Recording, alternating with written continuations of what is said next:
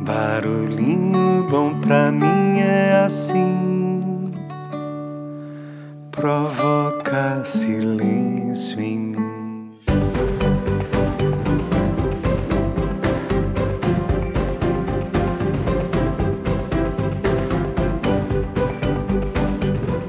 barulhinho bom de hoje é o décimo de uma série de barulhinhos especiais em que compartilhamos um compilado de estudos científicos sobre a felicidade no trabalho, extraído e adaptado do livro Os Mitos da Felicidade, escrito pela professora e PhD em psicologia da Universidade da Califórnia, Sônia Liubormisky. Seus estudos sobre a felicidade duradoura foram premiados diversas vezes por instituições como a John Templeton Foundation e o National Institute of Mental Health. No episódio de hoje, nós vamos compartilhar a pergunta de um bilhão de dólares. Prepara seu coração e vamos lá!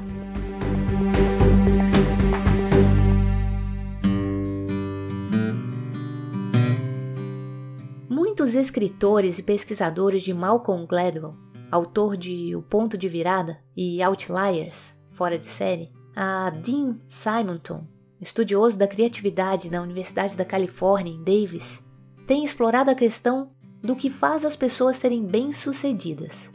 É a inteligência inata ou o trabalho árduo? É a conscientização ou o talento?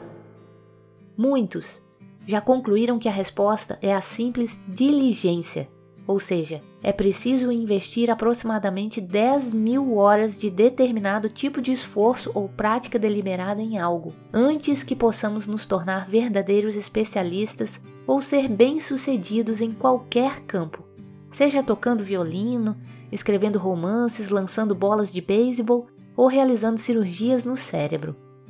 Considero tais descobertas muito interessantes e contundentes, mas sempre acreditei que um elemento fundamental permanecia ausente nesse debate. Esse elemento é verdadeiramente a pergunta de um bilhão de dólares. Como podemos nos obrigar a perfazer aquelas 10 mil horas? Onde se obtém a centelha ou a motivação para autodeterminar-se a praticar 5 horas de violino por dia? Ou como fez Benjamin Franklin, passar a limpo e reescrever laboriosamente ensaios já publicados, da prosa ao verso e vice-versa. Onde alguém encontra motivação para acordar às 5 horas da manhã a fim de realizar tais coisas? Se a resposta for um temperamento inato, que alguns são naturalmente mais motivados e conscienciosos do que outros, ou a presença de um pai cônjuge ou treinador draconianos, então as esperanças de muitas pessoas de chegar a alguma forma semelhante de excelência provavelmente resultarão infrutíferas. As pesquisas, porém, não confirmam essa conclusão pessimista. Hoje, já conhecemos muito a respeito dessa centelha ou motivação da qual precisamos para nos dedicarmos integralmente. Sabemos o que a debilita e temos algumas boas ideias sobre o que é capaz de estimulá-la.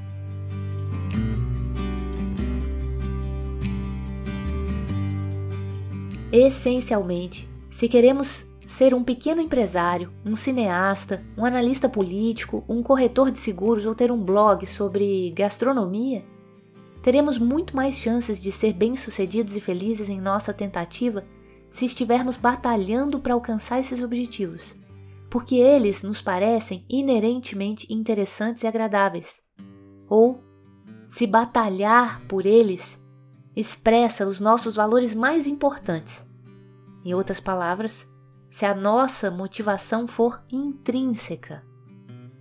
Embora qualquer objetivo, mesmo um objetivo mal orientado ou mal intencionado, possa potencialmente ser intrínseco, os objetivos ideais são aqueles que, em termos gerais, alimentam nossos impulsos básicos de crescer, de fazer com que nos sintamos competentes e autossuficientes, de nos conectar com os outros e de contribuir para nossas comunidades. Ficamos infelizes e menos propensos a sermos bem-sucedidos quando estamos perseguindo objetivos que não são verdadeiramente os nossos, E quando fazemos isso simplesmente para obter aprovação, por exemplo, de nossos pais ou colegas ou para evitar a culpa. Tais objetivos extrínsecos incluem esforçar-se para ficar rico, bonito, popular, poderoso ou famoso. Quando buscamos uma carreira ou uma tarefa como um fim em si mesmas, estamos mais propensos a experimentar intensamente a concentração, o engajamento, o fluxo, a curiosidade e a persistência. Mas como se adquire esse tipo de espírito e motivação? Deve-se começar do início. Isto é, o eixo mais importante é aquele a partir do qual você escolhe o que realmente quer.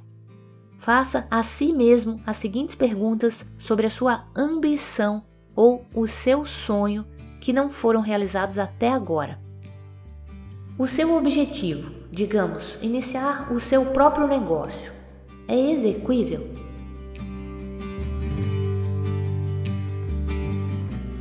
A quem pertence o objetivo?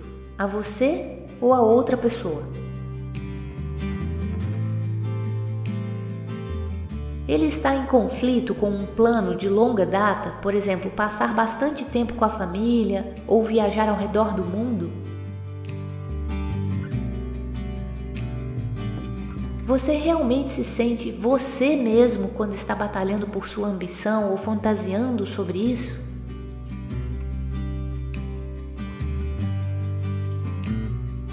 Você espera crescer ao longo do processo ou desenvolver relacionamentos duradouros?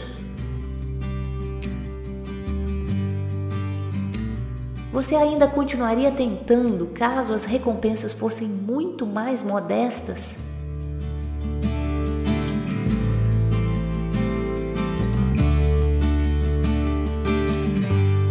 Você não é obrigado a concordar com estes sentimentos o tempo todo. Sou apaixonada pelo meu trabalho, mas ainda assim fico irritada quando ele invade demais o tempo da minha família e do meu lazer ou quando é monótono.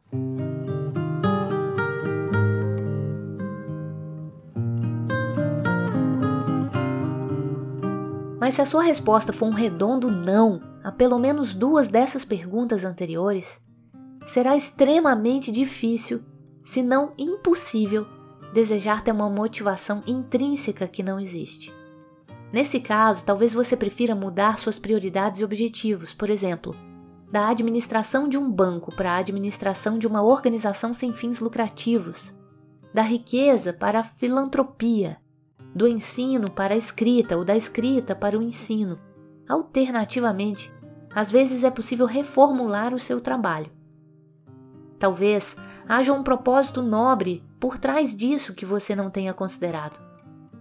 Talvez você possua algum talento, escrever, falar em público, trabalhar em rede, organizar, que tenha passado despercebido e que você possa exercer em sua posição atual.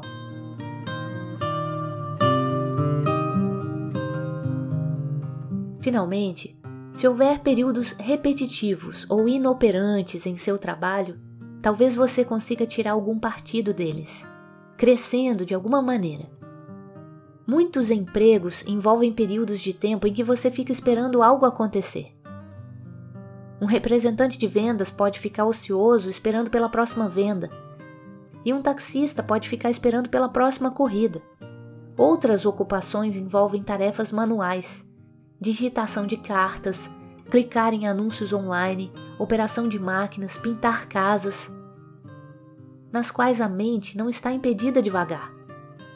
Por que não usar esse tempo para se instruir ou crescer?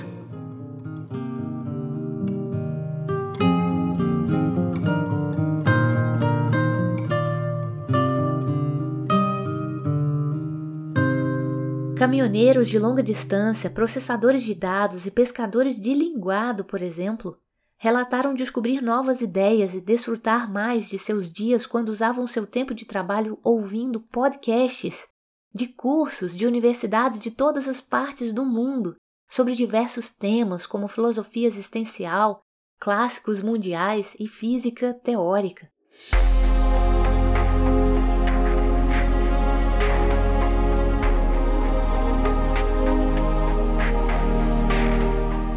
Uma vez que tenhamos escolhido ou reformulado nossos objetivos até eles se tornarem pessoalmente significativos, satisfatórios e envolventes, podemos recorrer a várias outras linhas de pesquisa para dar sustentação ao nosso comprometimento e à nossa motivação.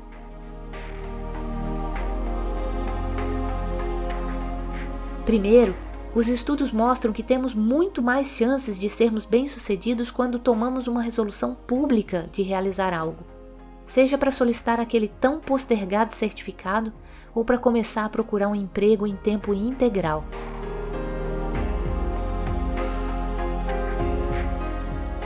Em segundo lugar, devemos empreender grandes esforços para convencer aqueles que nos são mais próximos do valor de nossas buscas e depois atrair e cultivar a sua ajuda e o seu amparo.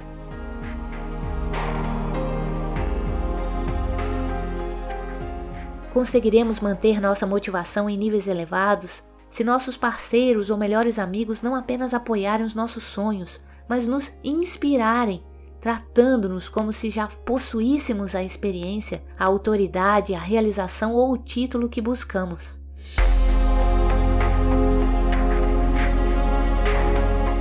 Finalmente, seria bom seguir a recomendação do psicólogo Abraham Maslow de escolher o crescimento em detrimento da segurança.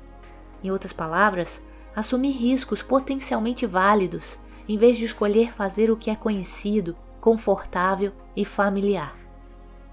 Pense na busca daquele sonho impossível, aquele que o angustia por ainda não ter realizado, e pergunte-se se correr algum risco não poderia trazer um retorno potencialmente maior. Fazer duas colunas, uma para a lista dos benefícios esperados e uma para dos prováveis custos, o ajudará a encontrar a resposta. Não tenho predileção alguma pela expressão sair da zona de conforto, mas é basicamente isso que estou sugerindo que tentemos, ou seja, fazer algo para favorecer a realização dos sonhos que queríamos ter alcançado mas que vimos relutando em perseguir. As pessoas que tentaram esse exercício o consideraram extremamente desafiador, mas também expansivo, capacitador e inspirador.